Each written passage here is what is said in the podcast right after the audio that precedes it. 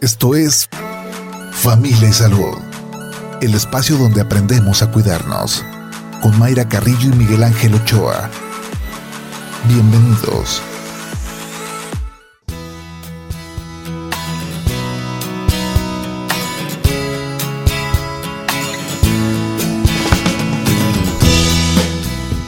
Hola, ¿qué tal? ¿Cómo está? Muy buenos días. Bienvenidos a Familia y Salud.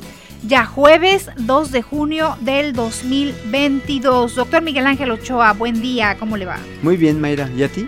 Bien. Pues jalando. Jalando que es jueves. Así es. Fíjate que este estaba ahora en la mañana y me dijeron una cosa que se me hace muy muy muy interesante y ahí se las dejo de tarea, ¿no? A Dice ver. que si tú, o sea, que la persona que se levanta y antes de, de tocar a su pareja o de, de- a sus hijos o a alguien, agarra el, el celular para ver qué pasó en la noche, está molado. Nomás se los dejo de tarea. Ah, yo sí lo agarro antes de saludar a mi marido. Bueno, pues Pero es que es por una buena razón. así cual. Para no el- despertarlo. ah, para apagar el celular, digo el No, despertador. o sea, para no. no, no, bueno, ya sé, no pero lo tú, bueno, y ya. pero tú lo, tú bien llegas aquí a, a- a barrer, como dicen, a las 5 de la mañana, no sé, ¿a qué horas entras? Sí, pasaditas de las 5. Sí, bueno, pero bueno, es por eso. Porque, Sí, pero no hago porque- ruido porque él descanse. Sí, se pero me refiero, digamos, en, en un día normal. normal. Más, un fin de semana. siete- sí, o 7 de la, de la mañana donde todo mundo se va a despertar. Ajá. Digo, tu marido no se despierta contigo, eso lo entiendo. Pero este, pero cuando te vas a es- está en una rutina en donde se despiertan los dos para pues para echar la vida en adelante, ¿sí? En lugar de, de- tocar a tu pareja o decir buenos días o no sé, ya que agarres el, el celular y ponerse a ver qué pasó, en- o sea, se me hace... Yo les digo a, mi- a- a mis pacientes, les digo, oigan, por favor apaguen su celular y déjenlo en el baño. O sea, yo sí tengo, porque soy doctor, tengo que dejar el celular a una distancia que no lo dejo en mi buró, lo dejo en el piso allá, este, lo más lejos de en Acuyá, como dicen. Pero si ustedes no necesitan, o sea, si ustedes no son bomberos o no sé, o médicos o enfermeras o de gente que está en, en este asunto de la salud donde las urgencias son urgencias, pues ya hay que atenderlas, apaguen su celular y déjenlo bien lejos. Y cuando se despierten, pues apapachen a, a su pareja, ¿no? Es que tenemos tantos grupos ya en WhatsApp, ¿no? Y algunos de los integrantes de esos grupos son muy nocturnos. Claro. Entonces están mandando mensajes que dices, esto lo pudo haber dicho como eso de las 10 de la mañana porque lo manda en la madrugada. Claro. Y el, el punto es de que uno no lo pone en silencio, no lo apaga y piensa que es una emergencia y ya, ah, es para esto, estaba Sí. mandando mensaje. Fíjate que yo estaba, yo pensando en eso, pues bueno, en- en- no en ese momento con esa frase que se me hizo muy interesante, dije, mira, pues la voy a compartir. Este, dije, bueno, ¿por qué no usar el teléfono de casa para las emergencias? O sea, todos o la gran mayoría de las personas todavía tenemos una línea que pagamos y que nadie usa. Por ejemplo, en mi paquete de internet, este cable, te- tenemos línea de teléfono de casa. Ah, así es. No sé dónde está el teléfono guardado. Ajá. Este, no sé cuál es el número. ¿Por qué no? O sea, Claro. no lo instalamos. Ya, ya no, ni siquiera lo instalan. siquiera. Bueno, en mi casa, en su casa, sí está instalado, pero yo, yo pensaba, bueno, si mi gente, que es la que me puede llamar, o, so- bueno, a mí me llaman por más cosas, por la cosa de salud, pero a ustedes, si los, si los tienen que llamar, pues que los llamen al teléfono de casa. Sí. O sea, y dejan apagado este teléfono que además no sabemos la- la- el, el asunto de, de la energía que, que está este, generando continuamente. ¿Qué cambios en nuestro cuerpo? Sí sabemos, ¿eh? ya hay estudios bien serios que dicen deja, deja tu teléfono a tres metros, o, ¿no? Ya bien lejos. Pero este, pues retomen su teléfono, el, el- el de domicilio, y apaguen su celular. Por el amor de Dios. Sí. Ustedes que pueden. sí. Ya no tienes una idea, de repente me dice, ay, se te pierde el celular. Uy, se me pierde el celular, yo creo que va a tardar tres días en ir a buscar otro. no, si uno lo deja en la casa y va de regreso, uno por el teléfono, porque un día, unas horas no puede estar uno sin gas. Qué cosa, ¿no? Qué cosas. Antes uno no, noviaba por el teléfono de casa y ya te decían, ya cuelga porque tengo que marcar, no nos turnábamos en hablar por teléfono, no, bueno, qué tiempos aquellos. Muy bien, Muy pues bien. ese es el rollo, Mer. Pues el tema de esta mañana, herpes zóster, doctor Miguel Ángel, que tiene que ver con la, con la piel. Sí. Pero también con lo que pasó de niños, ¿podría ser? Sí, o sea, exactamente. O sea, eh, recuerden que el herpes zóster es, el, es, una, es un virus que se queda en el cuerpo, es la varicela, pues, que tuvimos de pequeños, aquella que este, en, aquellos, en aquellas etapas le daba uno en, mi casa y, nos, nos arrimaban a todos. Para que de una vez. De una vez te diera, ¿no? Y entonces en algunas personas ese virus se queda alojada en el cuerpo, en, cierto, en, los ganglios, unos ganglios este, que tienen que ver con, con, el, eh, con el sistema eh, nervioso y que está controlado por el sistema inmunológico y no pasa nada, ahí está ese bicho y ahí va a estar y, a muchos ni nos va a dar ni, ni nada, ¿no? Sin embargo, hay personas que en donde hay un periodo de estrés o de, o de un periodo en donde ese sistema se ve este eh, pues trastornado, donde pierde el control y ese virus pues vuelve a salir, ¿no? Y sale este pues específicamente en un lugar específico con ciertas características donde sabemos que, se, relaciona al, al, a, esos, a ese tramo que inerva ese nervio, ¿sí? Y este y bueno, y genera dolor, genera muchas molestias. Incluso por ahí, fíjense, hay un herpes sin herpet, así se llama, porque resulta que el dolor del herpes podría darte hasta 100 días antes de que aparezcan las, las, ampollitas, ¿sí? Yo creo que, bueno, espero que, que que no a muchos les haya dado porque es una cosa muy dolorosa, pero pues nos podrían mandar un mensaje para ver cómo les fue, ¿no? este, porque bueno, yo como especialista trato lo que es la, la neuropatía postherpética, sí, que tenemos que eh, tenemos que empezar a controlar el dolor cuando aparece la enfermedad, ¿verdad? Y este pero bueno, va ligado a eso, ¿no? A un dolor ardoroso como toque eléctrico, que se presenta en una zona muy específica de nuestro cuerpo, puede ser desde la cara hasta nuestras piernas, ¿sí? Pero no es difuso como cuando nos daba varicela o sarampión, aquellas enfermedades exantemáticas que te pintabas de, granitos, ¿no? Entonces, pues por ahí va a ir el tema. El tema de esta mañana, herpes zóster, que en un momento más estaremos platicando con la doctora Ana Crocker. Ella es dermatóloga y nos dirá pues las características de estas ampollas, cuál es el tratamiento, si el paciente tiene que estar eh, en reposo, aislado, qué pasa con el contacto con otras personas. Todo eso vamos a, tratar esta mañana. Es contagioso, ¿no? Muy bien. bien. pues también lo invitamos a que participe en el programa con sus comentarios y sus preguntas. Recuerde que nos puede mandar los mensajes vía WhatsApp 33 26 47 9376. También nos puede marcar aquí a cabina, no, sí, marcar aquí a cabina 33 30 30 53 26, terminación 28. Es que sí tenemos teléfono. Sí, así es, de casa, como dicen. nada más es WhatsApp. Aquí seguimos con los dos vías, ¿verdad? Vamos a la pausa, pues 8 de la mañana con 14 minutos.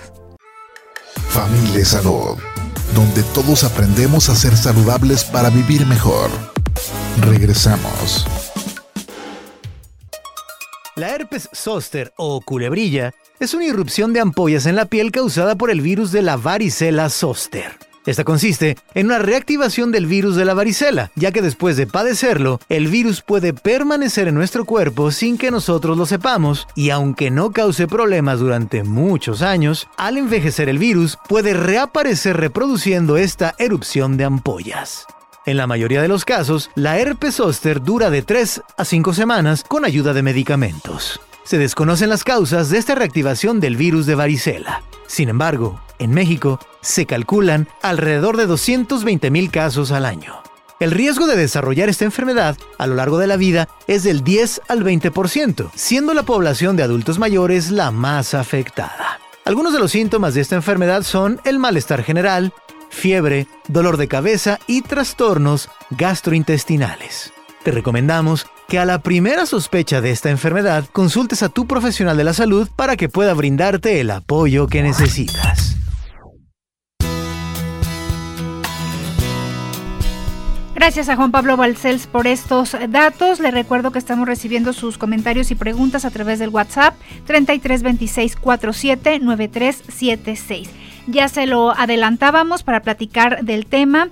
Está con nosotros la doctora Ana Crocker, ella es dermatóloga, nuestra dermatóloga de cabecera. Doctora, ¿cómo está? Buenos días, bienvenida. Buenos días, muchas gracias por la invitación. Gracias, gracias, doctora.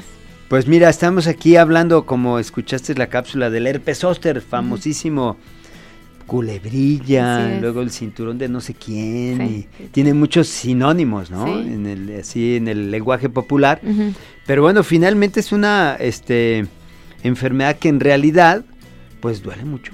Sí, así es, lo, como mencionaban en la cápsula, es una reactivación del virus de la varicela, pero en vez de afectar, como sabemos, la varicela puede afectar todo el cuerpo.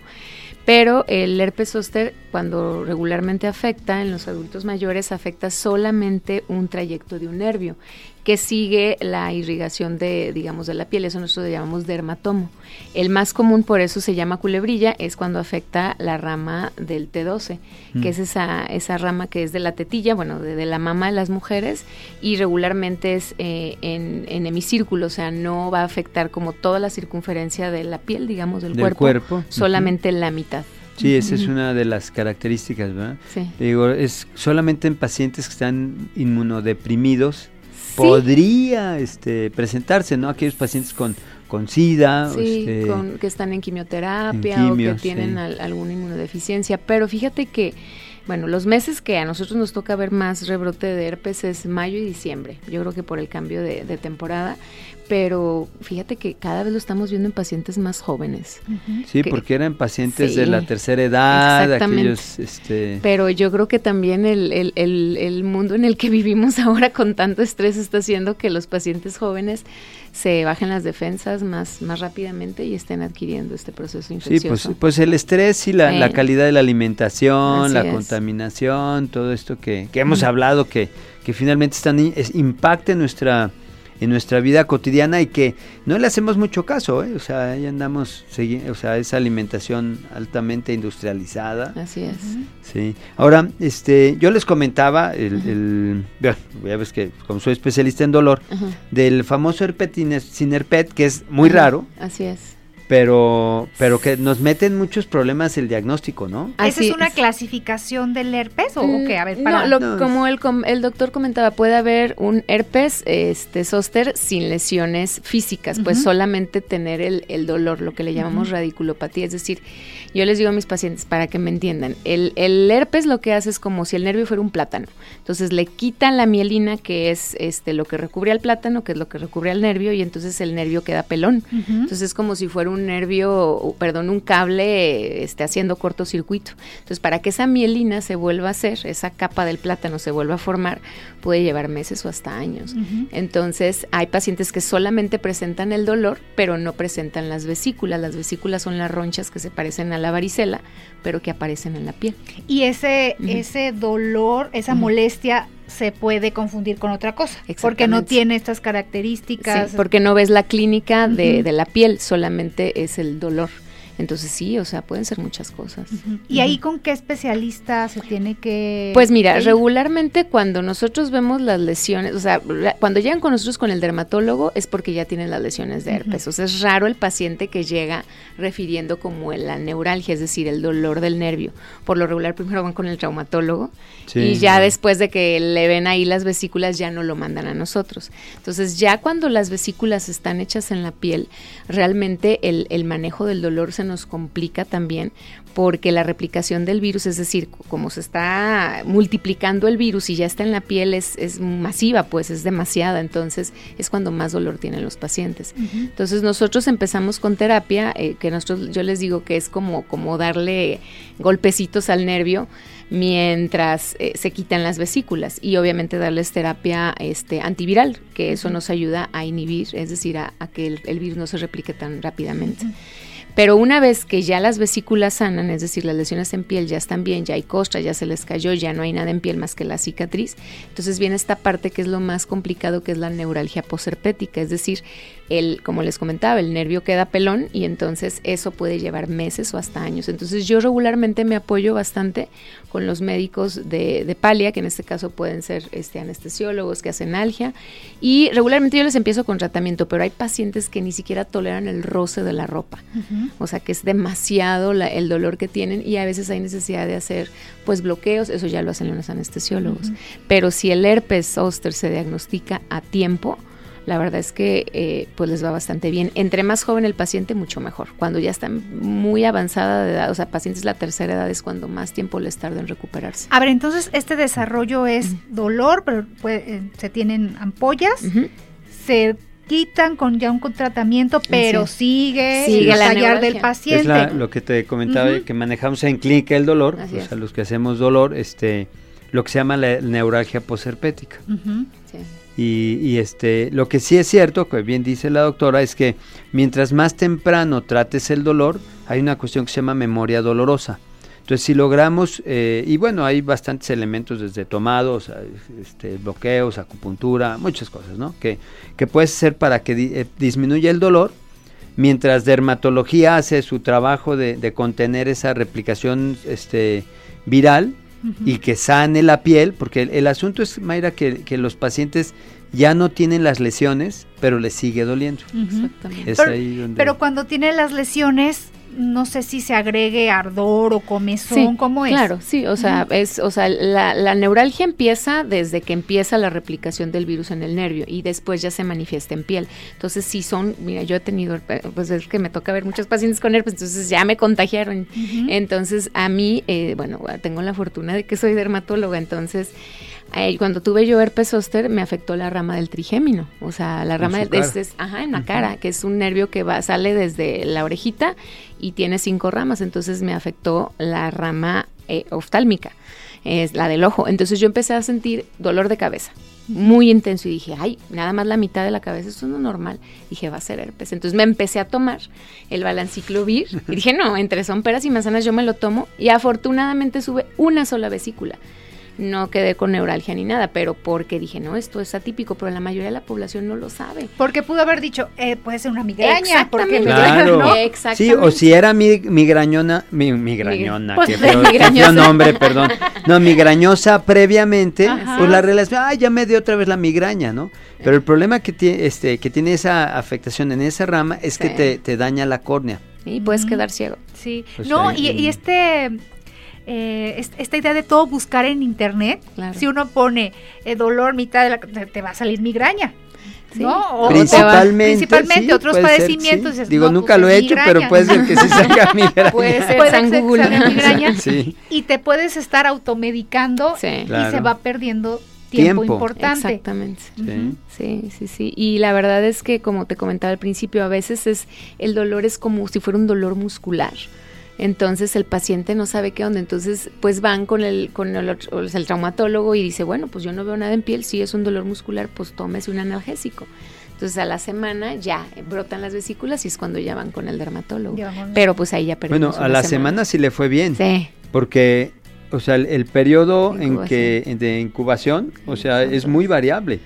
Como yo decía, ahí puede aparecer el dolor 100 días antes, según algunos estudios. Entonces esto genera una bronca porque si tú si te duele la piel, pero no tienes ninguna ronchita, pues nunca, o sea, la, verdad es que la gente piensa en el dermatólogo cuando hay ronchas o coloración especial, con una lesión en la piel. Antes no. Entonces, esto implica que el paciente se eh, pudo haber pasado por su médico general, por el internista, que si es una zona del abdomen, pues ahí va con el, eh, con el eh, gastro, o sea, una serie de, situaciones que, este, porque el, dolor, el dolor en la neuropatía sí es muy clásico, ¿no? O sea, voy a generalizar, pero o te arde o te dan toques eléctricos, digamos eh, en general, hay otras sensaciones extrañas por ahí, pero entre que son peras y son manzanas, pues el paciente llega a perder un tiempo muy valioso para, sobre todo para este asunto de la memoria dolorosa. Ahora, estas lesiones, estas ampollas, son como plastas, son muy bien definidas, de qué color son. Regularmente se semejan mucho a la varicela, o sea, son, son como si fueran vesiculitas y regularmente siguen el trayecto que nosotros le llamamos el dermatomo, es decir, el trayecto que inerva ese nerviecillo. Entonces pueden aparecer en racimos, o sea, como si fueran uvitas y se pueden prolongar por el trayecto del nervio. Este, regularmente el contenido, nosotros le llamamos hemático, es decir, como si tuviera sangrita, pero no tienen pus. O sea, por lo regular es solamente como, sangrita. Como agüita. sí, como... como, sangre diluida, se cuenta. sí.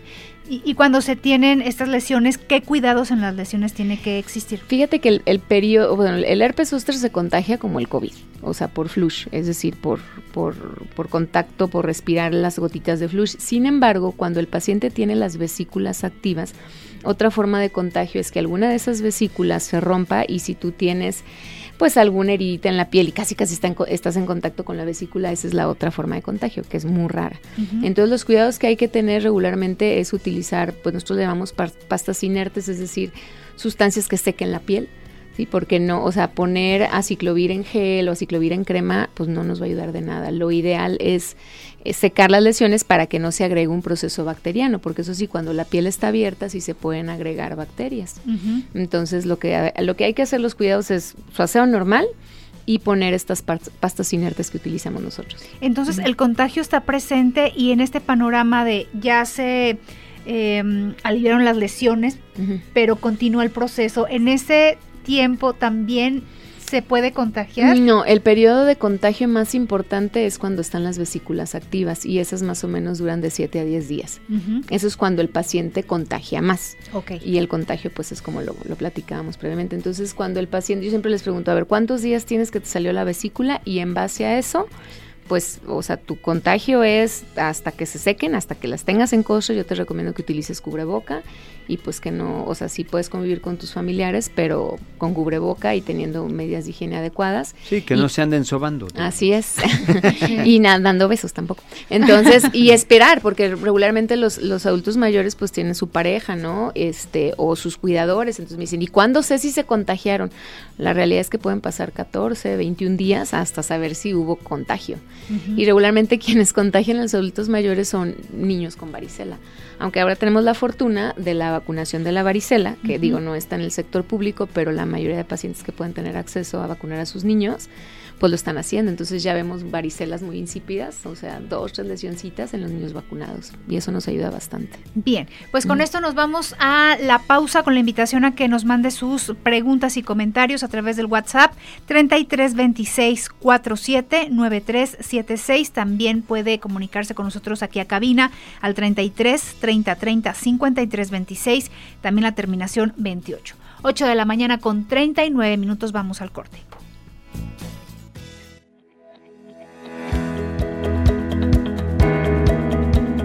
Ten un presupuesto y monitorea tus gastos.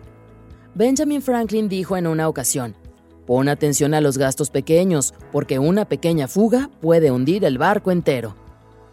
Es muy fácil ignorar los gastos pequeños, pero estos tienden a acumularse, sobre todo cuando nos salimos de presupuesto. Asegúrate de administrar todos tus gastos. Cuando hablamos de hábitos financieros sólidos, este es uno muy importante que te llevará al éxito financiero a futuro. El dinero que ahorres en gastos frívolos o inútiles puede ahorrarse para que lo inviertas después. No ignores el futuro por intentar aprovechar el presente.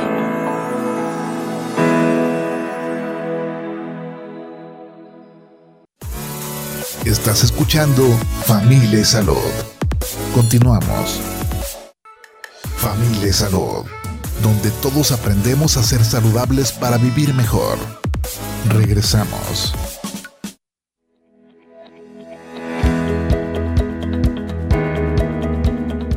Nunca dejes de aprender. Edúcate y aprende algo nuevo cada día. Comprométete con el aprendizaje y con mejorar tu vida, ya sea aprendiendo nuevas habilidades o mejorando las que ya tienes. Desde nuevos idiomas hasta lenguajes de programación, date tiempo todos los días para aprender algo. Ya sea que decidas aprender algo con un curso en línea o a través de un audiolibro o leyendo un artículo o viendo un tutorial en YouTube e incluso a través de una TED Talk. La importancia de implementar este hábito es fundamental.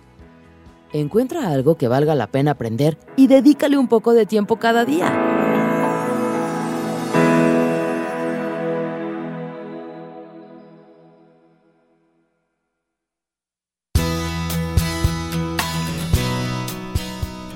8 de la mañana con 44 minutos y gracias por el consejo que nos dio Bego Lomelí. Importante estar activos con nuestra mente, actividades, a nuestros adultos mayores em, que pues tienen este tiempo libre en casa y lo dicen, ¿qué hago? Pues a ponerlos hay muchas cosas. A un idioma, este, juegos de mesa, el tema de la memoria que hemos dicho, importante, ¿no? Que se active. Los rompecabezas. Rompecabezas. Pero esos de cuántas piezas de mí. Pues en la casa eh, si hay una costumbre de, la ponen en el, en el comedor y todo el mundo llega a moverle a los rompecabezas. Son de los de mil y pico, o sea, pero con que no se pierda una pieza porque ah, ah no sí, bueno pues, pero te, darás cuenta hasta el final. Sí. Ni modo, ya si se pierde, bueno pues se dibuja lo que la que faltó y se colorea. Bien, vámonos con mensajes. Eh, buenos días, saludos, soy la señora Gloria Ruiz, gracias por hablar de los adultos mayores, no, gracias a usted que nos está escuchando. Hola, me ha dado dos veces herpes, tengo diabetes tipo 2 y sí es muy doloroso y da calentura en la parte afectada. Me dieron ciclovir tomado y untado. El aciclovir, sí. Eh, mm, bueno, actualmente hay un metabolito activo del aciclovir que es un poquito más rápido que se llama balanciclovir. Y ese es el que me gusta prescribirles de forma oral. Esto que menciona de la calentura en las... Pues yo me imagino pues que... Es la... sensación de ardor o de quemado, como una bracita.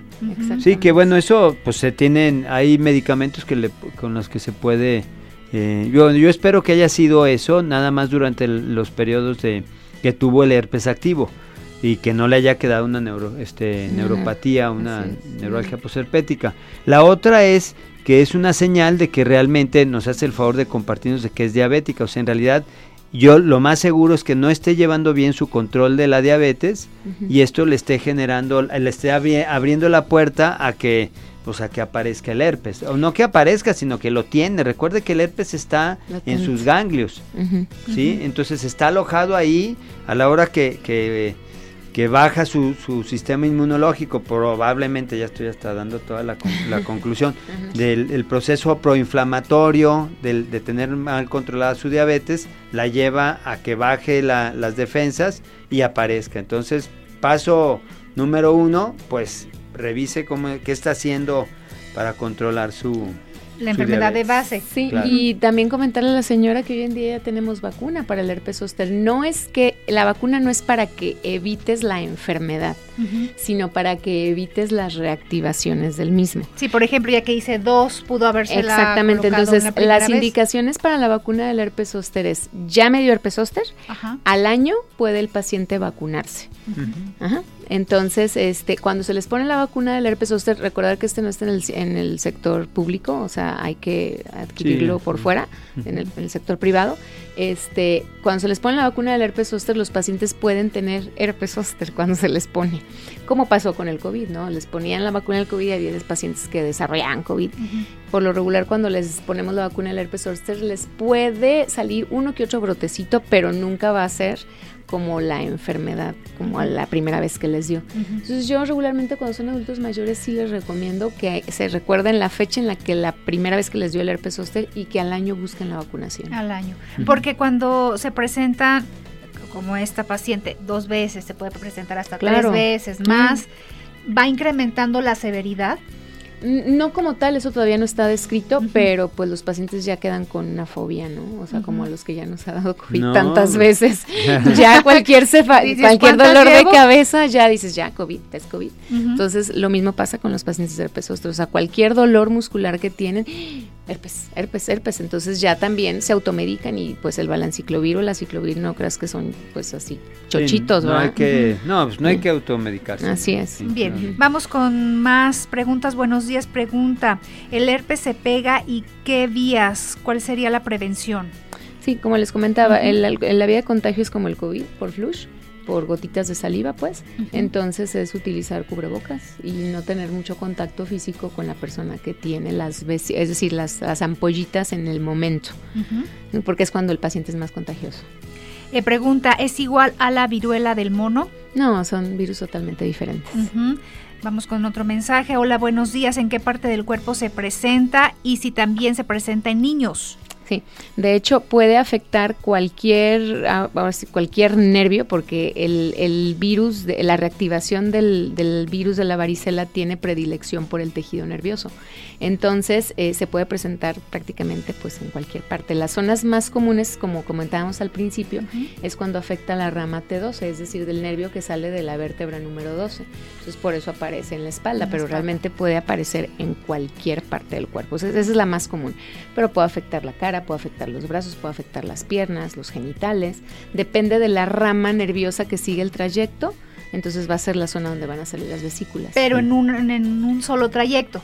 Sí, Vaya, no, no va a ser en la espalda y luego... No, este, solamente es el, un trayecto que siga el nervio. Ahora, puede haber una cosa que se llama herpes zóster generalizado, que eso es rarísimo y solamente lo ves en pacientes súper inmunosuprimidos, como el paciente, el doctor comentaba, pacientes con VIH, con alguna cáncer que estén con las defensas bajísimas, ahí sí, pero son casos excepcionales. Sí, ahora la... la digamos, si alguien se contagia con una persona que tuviera herpes, no le da herpes, le puede dar varicela. Así es. O sea, si una persona no tuvo varicela de chico, entonces le podría dar varicela.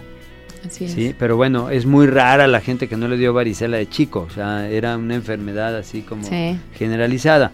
Entonces, bueno, también hay que considerarlo porque de repente este no se trata de que tengan que aislar al paciente, no, o sea, nada más tener ciertos cuidados sobre todo si no tuvieron varicela de chicos, porque les va a dar varicela, no les va a dar herpes. El herpes son como dos entidades causadas por un, mismo virus. Hay que, digo, para aclararlo, ¿no? Sí, claro. Entonces a la, a la persona, si, si el cuidador no tuvo, no le dio varicela de chico, pues le va a dar varicela de grande.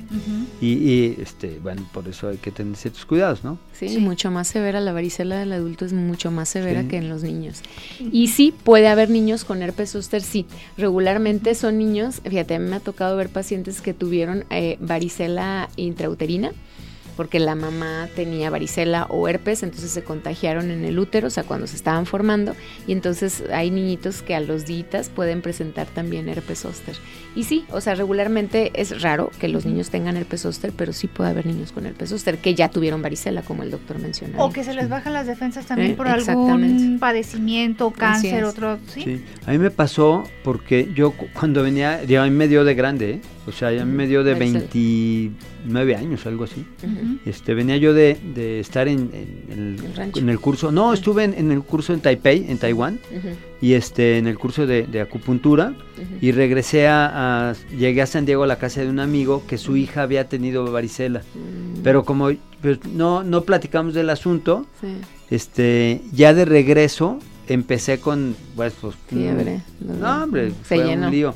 Pero como venía de Asia, me acuerdo que llegué a Chihuahua, ahí este, eh, fue, iba de San Diego al Paso, Paso Chihuahua, porque yo me iba a vivir a la Tarahumara, les platicaré después. Pero bueno, total que llegué a Chihuahua y me aislaron porque dijeron, no, mira, vienes de Asia, quién sabe qué agarraste, claro. métete al, este... Y años después le platiqué a Jim, a mi amigo de San Diego, le dijo, ay, me pasó esto, ay, mi hija le acababa de dar. Varicela, no, pues. Pero, y sí te da de una manera que no, no es, este, eh, pues no es el cuadro esperado en la infancia, entonces pues sí saca de onda a los médicos en general que sea este sí. eh, ahora eh, algunas personas pueden recomendar que pongan algo en la lesión, estas malas recomendaciones. ¿Qué no se tiene que hacer? Porque esto que decía de la zona caliente, pudieran pues ponte algo que te refresque. Luego estas ideas que van surgiendo, ¿qué no se tiene que hacer? Pues realmente no se deben de poner nada. Lo más importante es acudir con el especialista, pero bueno, regularmente cuando llegan con uno ya se pusieron de todo. Entonces hay sustancias que inclusive pueden agravar los cuadros. O sea, la gente es muy dada a ponerse que la hierba del arlomo, que es sábila, este, baikuten, cuadridermo, o sea, inclusive hasta corticoides se ponen. Eso sí está fatal porque sí puede haber herpes zóster córtico estropeados, es decir, los pacientes llegan ya con reacciones totalmente, o sea, que ya el cuadro ya, pues uno hasta le cuesta hacer el diagnóstico, pero ya cuando les preguntas qué se pusieron, pues ya intuyes que fueron corticoides porque se les riegan más las vesículas con los corticoides. Entonces sí, lo ideal es no ponerse nada. Nada de nada y mejor acudir con el especialista. Bien, pues se nos agotó el tiempo, doctora, como siempre, muchas gracias por acompañarnos y su número, ¿dónde hacen cita para consultarse con usted? Sí, con mucho gusto, es el 33 10 97 88 12. Me quedé en 97. 33 10 10 97 88 12. 88 12, la doctora Ana Crocker para que la visite y pues siga las recomendaciones según lo que lo que tenga usted en el diagnóstico que le haga. Muchísimas gracias, doctora, que pase excelente día. Muchas doctora, gracias. Gracias. Muy amable de estar aquí con nosotros. Mayra, Doc. ¿a qué sigue? A tele, ¿no? A tele. A pues. tele. Si tiene oportunidad, préndale a Jalisco TV en el 17.1, porque seguimos con temas de salud aquí en radio mañana tempranito. Así es. Mañana. Sí, mañana viernes. Mañana es viernes. Ya te andabas yendo de fin de semana. Es que, ¿sabe qué, doctor? Mañana, mañana no sé si esté aquí con usted. Ah. Porque tengo que ir a hacer una nota, a trabajar, Ah, muy ¿eh? bien, A muy trabajar. bien. Me voy a ir a pescar. Ah, sí. Voy a ir a Chapala. Ah, qué bien. a sacar una Pues nota disfrutas. de pescar. ¿Eh? A ah, ver ¿vas a aventar la, la La- raya? sí. Ah, A ver qué tal me va. pues. Muy bien. Muy bien, que pues te vaya muy vámonos. bien. Y Bien, este, gracias, entonces doctor. nos escuchamos mañana. Pero aquí, aquí el doctor se queda cuidando el changarro, ¿eh? Muy bien, Muy claro, bien. Yo, te lo, yo lo cuido. bien. El, cuida nuestro changarro, doctor. Irene, eh, Edgar, gracias como siempre. Muchas Hasta gracias. mañana. Bye. Familia y salud.